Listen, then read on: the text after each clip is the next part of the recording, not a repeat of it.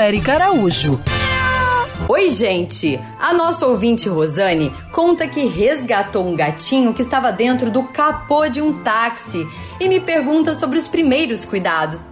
Ah, que legal! Parabéns pela atitude! A veterinária Marcela Deserti, especialista em felinos, orienta para você levar logo esse filhotinho numa consulta no veterinário, quem vai te dizer se ele está saudável ou doente e dar outras informações corretas, como saber a idade. Isso é muito importante Primeiro, para dar o alimento correto. Se esse filhote ainda precisa de leite, papinha ou se já tem idade para comer alimentos sólidos, como as rações próprias para gatos filhotes.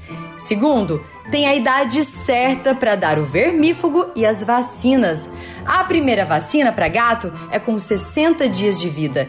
E na sua casa, ele vai precisar de uma caminha, potes para água e comida e uma caixa higiênica com areia, onde vai aprender a fazer cocô e xixi, que deve ficar no local reservado e longe de onde ele se alimenta, tá?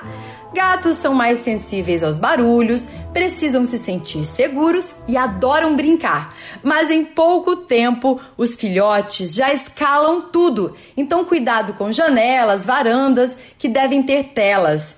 É o veterinário quem vai esclarecer todas as suas dúvidas e garantir uma vida mais saudável para você e o seu mascote.